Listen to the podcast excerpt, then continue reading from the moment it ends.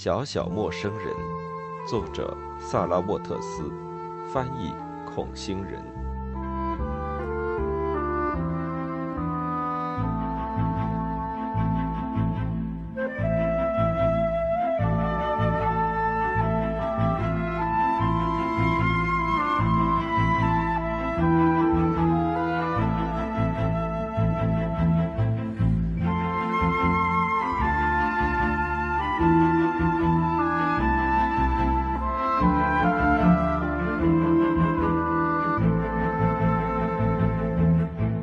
向桌子走去，那里陈列着许多家庭照片的相框。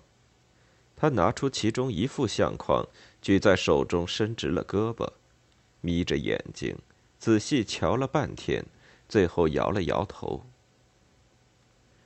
不戴老花镜。他把相片递给我，我都不敢确定，但是我猜，法拉第先生，您的母亲。就在这张相片里。这是一张像在玳瑁边框里的爱德华七世时代的小相片。我仔细一看，便认出这张相片是在庄园南面拍的，因为我看到了那扇落地窗，和今天一样敞在午后的阳光里。房前的草坪上聚集着那时的家庭成员，数量庞大的仆人簇拥在他们的周围。这些男女管家。男仆、厨房女佣、园丁随便的站成了一群，一点儿不整齐，似乎摄影师很晚才动这个念头。差人在庄园里绕了整整一圈，拉他们丢下工作过来集合。主人们看上去最神闲气定。庄园的女主人，老贝亚特里奇·艾瑞斯太太，卡罗琳和罗德里克的祖母，坐在一张帆布躺椅上。她的丈夫站在一旁，一只手搭在他的肩膀上，另一只手随意地插在裤兜里，那是一条有折缝的白裤子。在他们脚边懒洋洋地倚着一个消瘦的十五岁少年，就是日后的上校。他和现在的罗德里克长得非常像。他身旁坐着一长溜穿着格子呢的年幼弟妹。我仔细地端详着这群人。他们都是年长些的孩子，只有一个婴儿被一个金发女佣抱在怀里。按下相机快门的刹那，他正扭动着想挣脱怀抱。为了避开挥舞的手臂，女佣的身体也向后倾。她的脸没有对准镜头，相片里的容貌也模糊了。卡罗琳从沙发上起身过来看那张相片，他站在我旁边，倾过身来。干枯的棕卷发垂落下来，他静静地说：“那是您的母亲吗，法拉第医生？”我回答：“可能是吧。”不过，在那个面容模糊的女佣背后，我发现还有一个女佣，也是金发，两人的外套和帽子一模一样。我笑了笑，有点为难地说：“也可能是这个，我真不敢肯定。”您的母亲还健在吗？说不定您可以让她看看相片。我摇摇头。我父母都已亡故。我读书时母亲就去世了，几年之后父亲因为心脏病过世。哦，真抱歉。啊，没什么，那都是很久以前的事儿了。希望您母亲在这里过得愉快。卡罗琳重新坐回沙发后，艾瑞斯太太说道。您觉得他在这里愉快吗？他对您谈起过这里吗？我没有立即回答，想起了他在百下庄园的几桩往事，比如每天清晨他都要站着让女管家检查手指甲缝是否干净。贝亚特里奇·艾瑞斯太太经常擅闯女佣的卧室，打开箱子，一件件的翻查他们的物品。最后，我说道。他在这里交到几个很好的朋友，那些女佣。艾瑞斯太太似乎舒了一口气，表情也轻松了。您这么说，我真高兴。那个年代仆人的生活和现在很不同，他们有自己的娱乐、自己的话题和自己的玩笑。圣诞节的那一天，他们还会聚餐。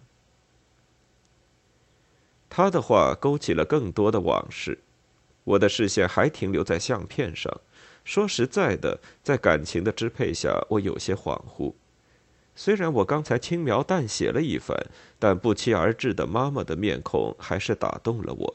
如果那真的是她的面孔，我把相片放在我椅子边的桌上，我们继续聊这个庄园，它的花园和它见证的那些辉煌时代。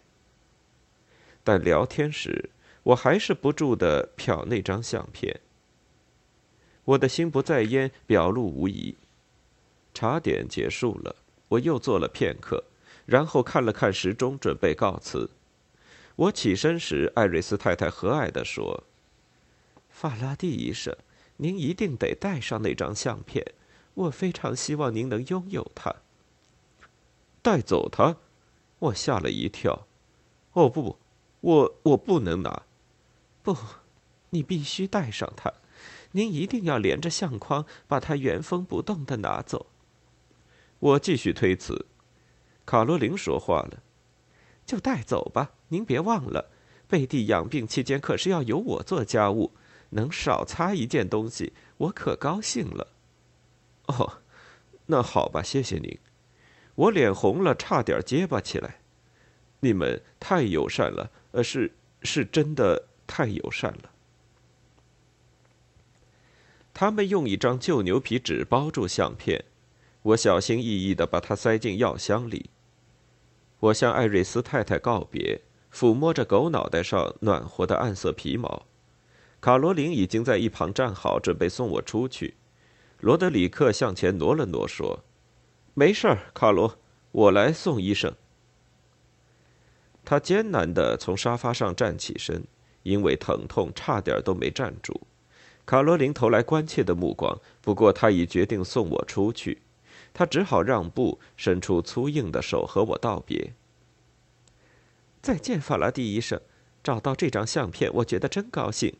希望您看这张相片时能常常想起我们，好吗？好的，我回答。我跟着罗德里克离开房间，突然走入阴暗处，我使劲眨了几下眼睛。他领我向右拐，路过许多紧闭的房门，走廊很快明亮宽敞起来。我意识到我们走进了庄园的前庭。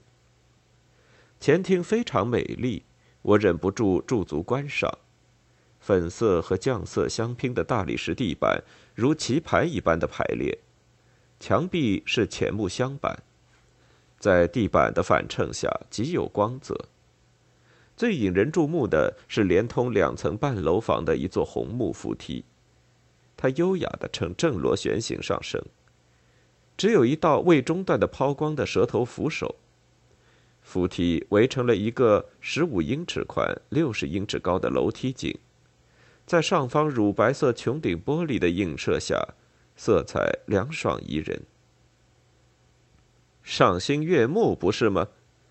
看我盯着房顶，罗德里克说道：“而且灯火管制的时候，这个圆屋顶黑得像恶魔一般。”他用力拉开宽阔的前门，门的某些部位因受潮而变形，擦过大理石地板，发出了刺耳的声音。我和他站到台阶上，一股暑天的热浪扑面而来。他做了个鬼脸，哼，恐怕天气还是很热。你开车回里德克特真是件苦差事，呃，你开什么车？卢比？你怎么选中他的？我开的其实是最普通的一个车型，不值得夸耀。但罗德里克一定是那种对发动机很感兴趣的男孩，于是我领他走到车前，把车的一些特点指给他看。最后，我打开了引擎盖，向他展示引擎的构造。合上引擎盖时，我告诉他：“这些乡间小道可是很费车的。”我想也是。你每天要开着它走多远？闲时每天大概有十五到二十个病人，忙的时候可能要接三十多个预约电话，大部分都是这附近的居民，只有几个病人住在班伯里那么远的地方。您真是个大忙人呢，太忙了。有时候都是皮疹和割伤。哦，这倒提醒我了。他把手伸向口袋。您来给贝蒂看病，我该付您多少钱？想到他母亲慷慨大方的送给我一张家庭合影，我不想收他出诊费。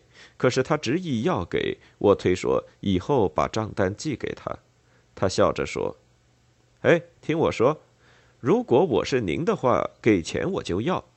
我应该付您多少钱？四先令还是再多一些？告诉我吧。我们可不是在慈善演出的舞台上。”我犹豫着收下了四先令。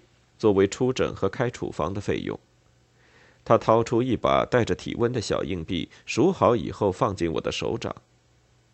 他数钱给我时换了个姿势，不知弄疼了哪里。他又一次咬紧牙关，这回我几乎脱口而出。可是和香烟那次一样，我不想使他难堪，索性就随他去吧。我的话到了嘴边，又吞了回去。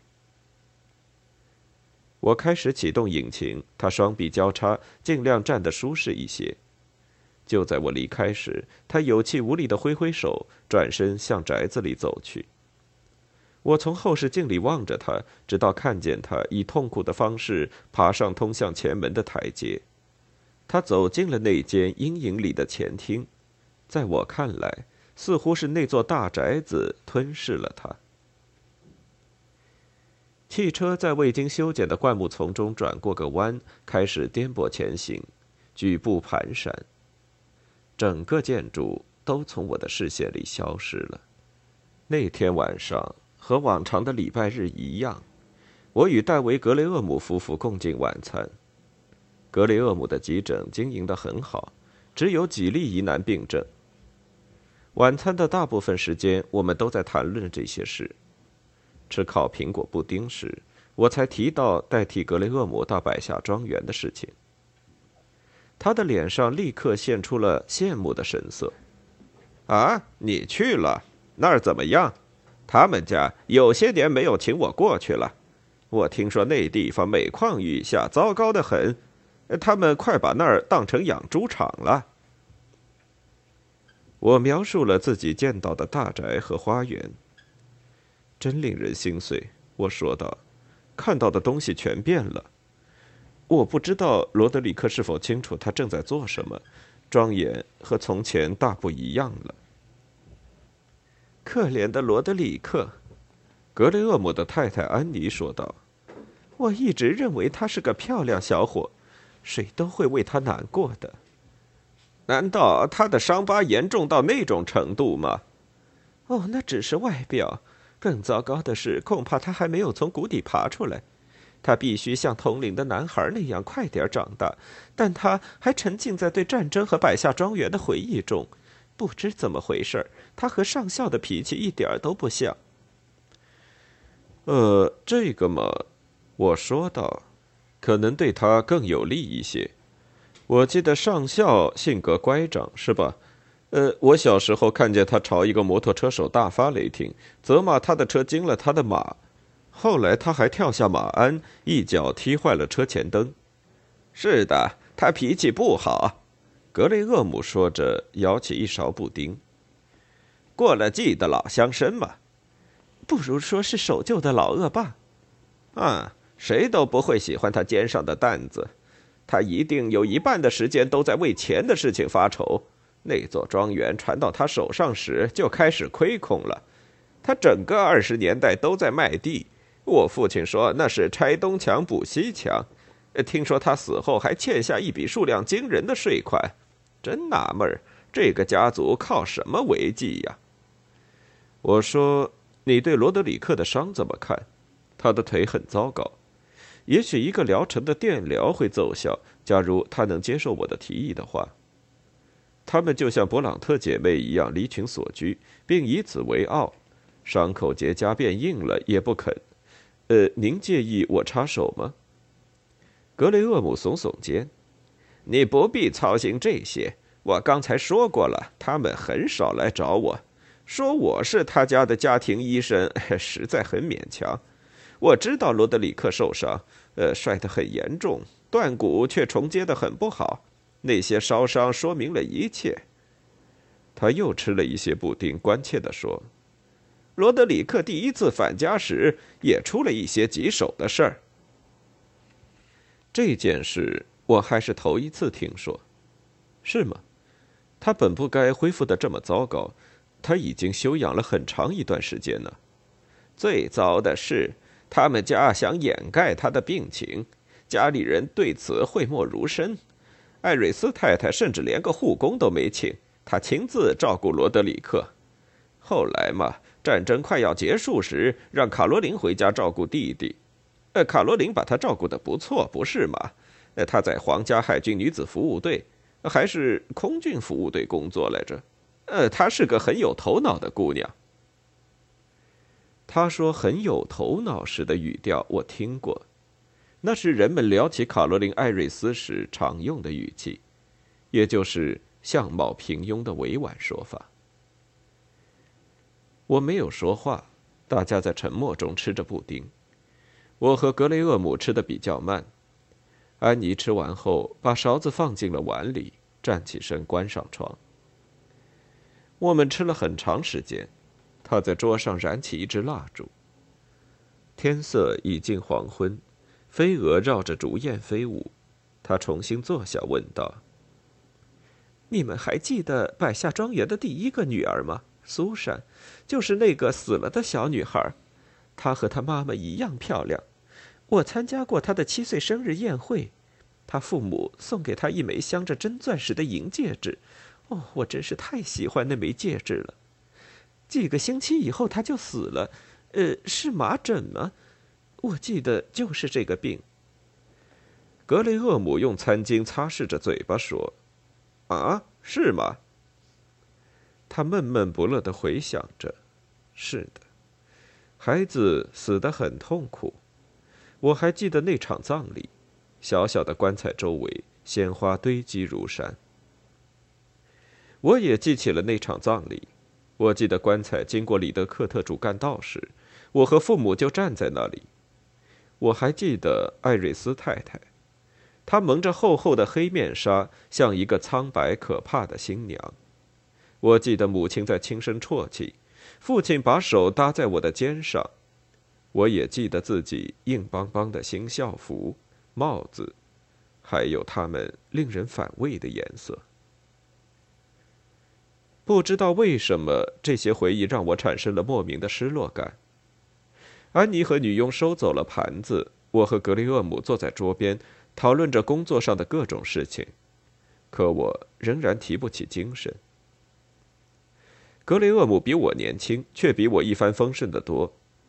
他进入诊所时是一名医生的儿子，有金钱和身份作为后盾；我却是他父亲合伙人的学徒。这个合伙人就是吉尔医生，罗德里克赠给他脾气古怪雅号的那个人。这老头。其实是个游手好闲的魔鬼，虚情假意的给我各种恩惠，让我为他廉价的服务了很多年，最后才买下了他手中的那些股份。吉尔战前就退休了，住在埃文河上斯特拉福附近的一座都铎式住宅里。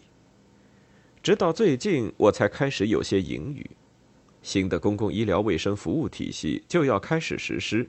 私人医疗似乎就不中用了。最令人担忧的是，那些不太富裕的病人不久就会从我这里消失，选择其他的医生。我将损失很大一笔收入。一想起这些，好多个夜晚我都辗转难眠。啊，我会失掉所有病人的。我对格雷厄姆说，双肘撑在桌上，疲倦地揉着脸。哼，别犯傻了，他说道。即便病人们选择离开我，离开西利或者莫里森，他们都不会离开你。他们没有理由那么做。莫里森，莫里森无节制的给病人开咳嗽药和治肝炎。我说道。他们喜欢他那么干。西利会讨女人欢心，那是他的手段。你嘛，正派、干练、大方，又很顾家，他们也能接受。唉，病人不会喜欢我，他们从没喜欢过我，因为他们没法给我归类。我不打猎，也不玩桥牌，对飞镖和足球都不感兴趣。我也不是上流社会的成员，没法融入下层劳工。病人们需要的是令人仰视的医生，而不是混迹于他们之中的人。真是胡言乱语！病人嘛，就需要尽责的医生。你非常尽责，你就是有一个毛病，太容易受良心的谴责了。你应该结婚，婚姻能把你和那些平庸的人分开来。我笑了，哈哈！上帝，我连自己都养不活，别提妻子和家庭了。我的怨言他一清二楚，不过他还是宽容的让我唠叨下去。安妮端来了咖啡。我们一直聊到接近十一点。我很希望能多留一会儿，可我不能多占用他们夫妻独处的时间。最后还是道别了。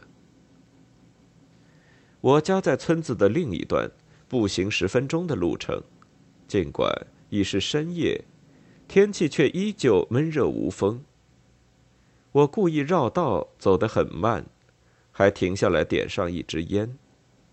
脱掉了夹克外套，松了松领带，解开衬衣的袖子。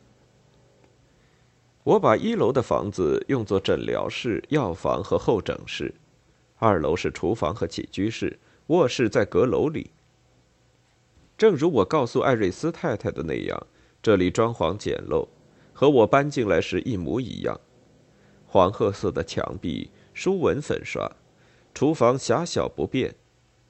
拉什太太负责每天过来清扫房间和煮饭。没有病人光顾时，我大都待在楼下，不是照着处方配药，就是在桌前写写画画。回家后，我径直走进诊疗室，查看明天的预约，接着放好药箱。打开药箱时，我才看到那个随意捆起来的牛皮纸包，想起在百下庄园时。艾瑞斯太太送我的那张相片。我揭开包装，仔细的看这张相片，却仍然无法确定那个金发女佣的身份。我想到可以拿她和母亲其他的相片比较一下，便带着她上了楼。卧室的橱柜里放着一个很旧的饼干盒，我父母把一些简报和家庭纪念品放在里面。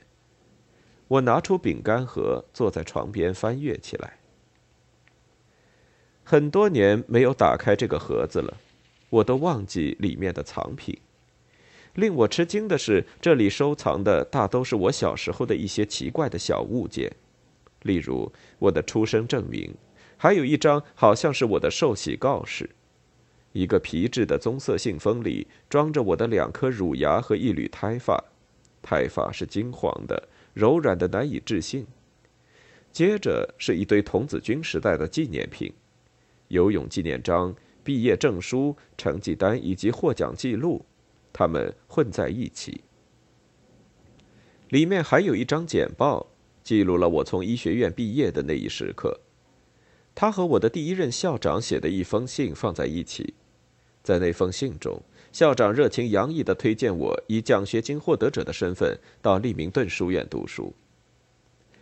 最让我惊讶的是，看见了在百下庄园的帝国日庆祝大会上，年轻的艾瑞斯太太颁给我的那枚纪念奖章。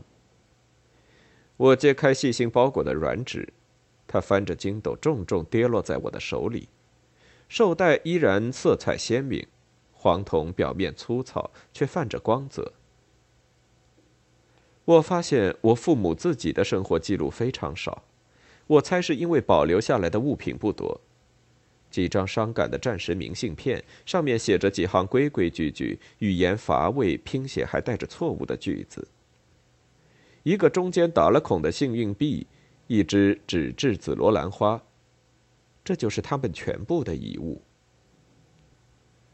我想找一些相片，可是盒子里。只有一张明信片大小、边角上翘的褪色的旧相片，相片是在本地莫普吉市的一家照相馆里拍的。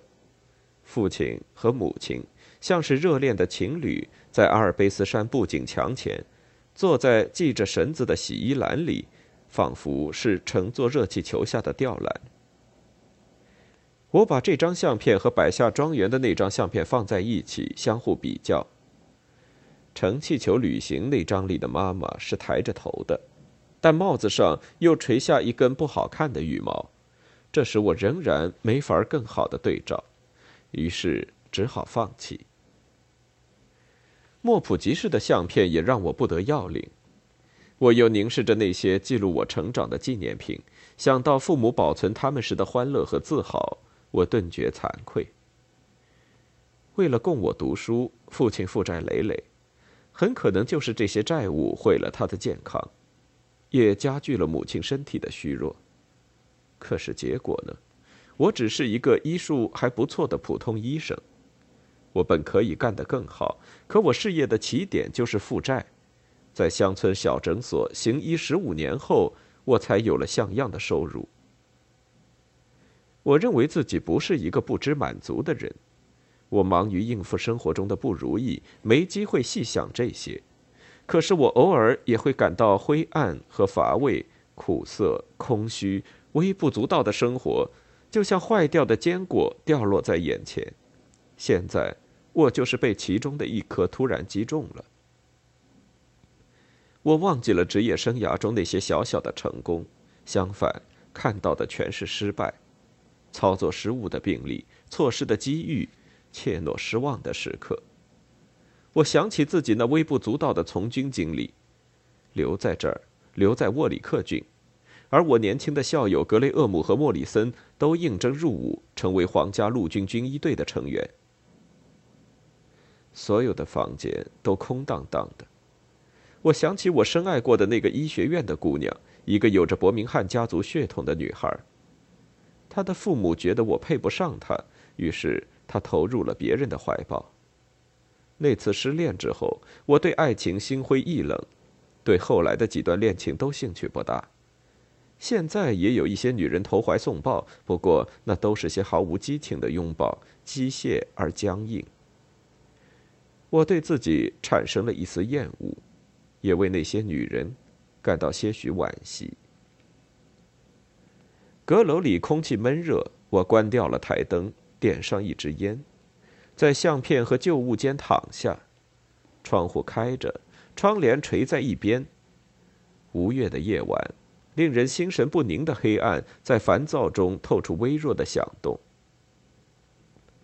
我盯着窗外，一种奇怪的白天视觉残留出现了，是百下庄园。我看到了凉爽而芳香四溢的房间，房间里，留意的灯光如杯中的酒。我勾勒出庄园里的人们此时此刻的活动。贝蒂在他的房间里。艾瑞斯太太和卡罗琳在他们的房间里。罗德里克，我那样躺了很长时间，睁着眼睛一动不动。烟渐渐熄灭了，变成烟灰，留在我的手指之间。